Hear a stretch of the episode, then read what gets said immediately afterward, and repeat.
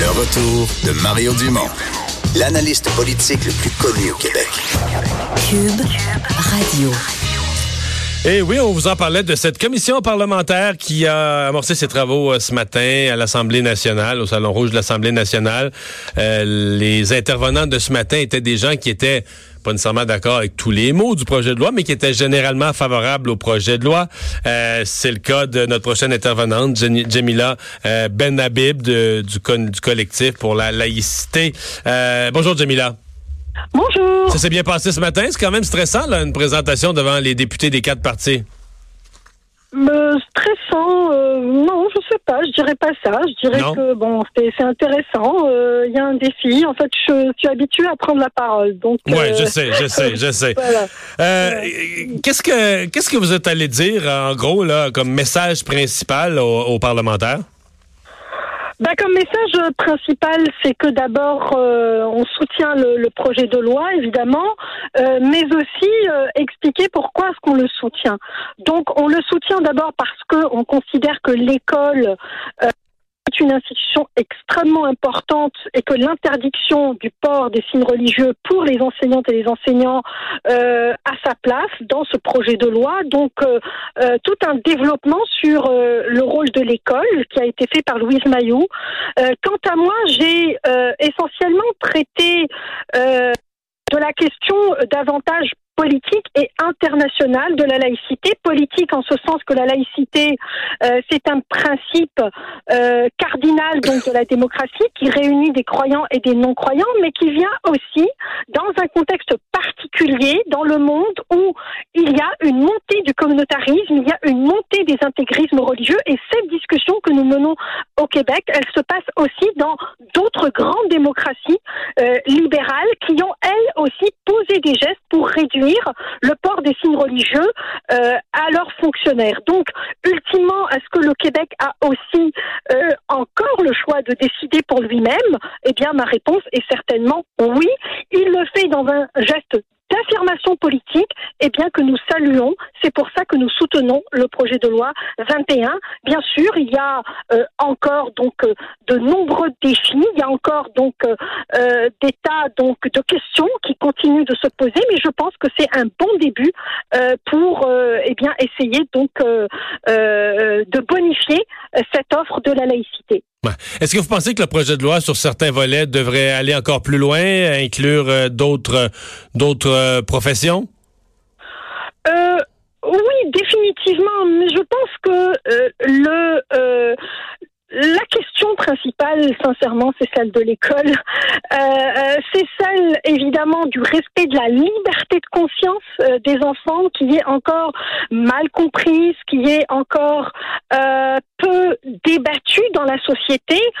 or, elle est extrêmement importante. Comment est-ce qu'on forme l'élève à la citoyenneté? Comment comment est-ce qu'on fait pour ne pas banaliser précisément des vêtements qui symbolisent, eh bien, le sexisme qui peuvent aussi symboliser des valeurs euh, rétrogrades et ainsi de suite? Pour ma part, ma préoccupation centrale, ça reste l'école. Et quand je dis l'école, l'école, ça inclut évidemment la petite enfance, euh, inclut les garderies, ça inclut les CPE. Donc, euh, pour ma part, cette, cette, cette question-là, elle mérite vraiment notre plus grande attention. Mmh est-ce que euh, vous euh, pensez que le, projet de loi tel que discuté euh, va avoir va aller chercher dans la population une espèce d'assentiment qui va qui va calmer le débat. Parce qu'on nous annonce quand même là après coup euh, euh que qu'il y aura euh, je sais pas dans certaines commissions scolaires euh, des obéissances. Il y a des gens qui ont promis là que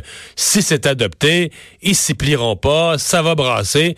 Est-ce que tout en étant vous favorable au projet de loi est-ce que vous craignez un certain désordre social parce qu'on viendrait priver des gens de droits trop fondamentaux trop importants? Non, euh, d'abord, euh, en fait, il euh, n'y a aucune privation de droits fondamentaux. Ça, c'est un message erroné que continue de véhiculer l'opposition. malheureusement, certains journalistes parlent de violation des droits des minorités. Or, il n'y a pas de, violation des droits des minorités. Comme je l'ai dit précédemment, il y a de grandes démocraties libérales. Donc, je parle de la France, mais je parle aussi de la Belgique, je parle de la Suisse, je parle de l'Allemagne. Bref, un certain nombre d'États qui ont introduit des restrictions.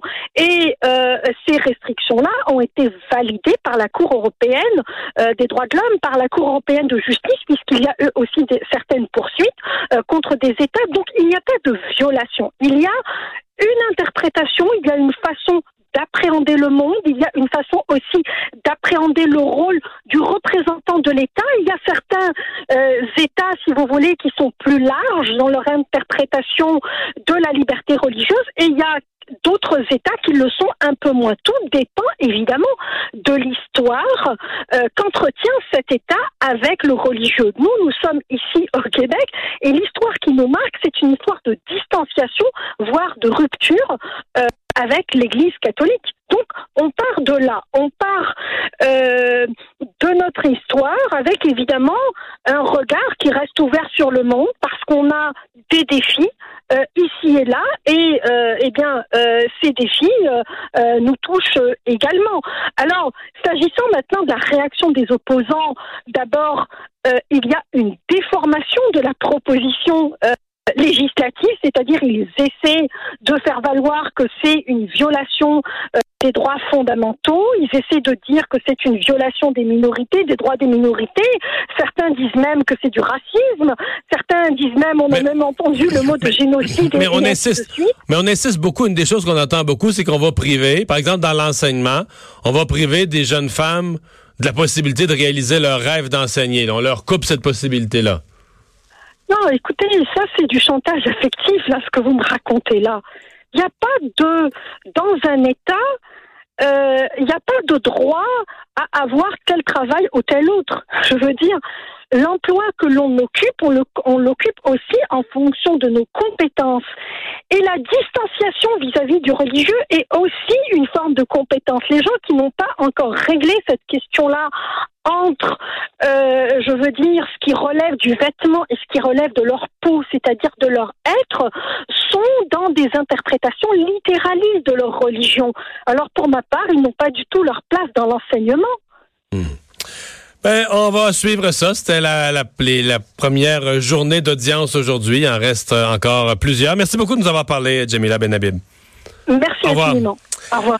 On s'arrête pour la pause. Dans un instant, le buzz d'Élise.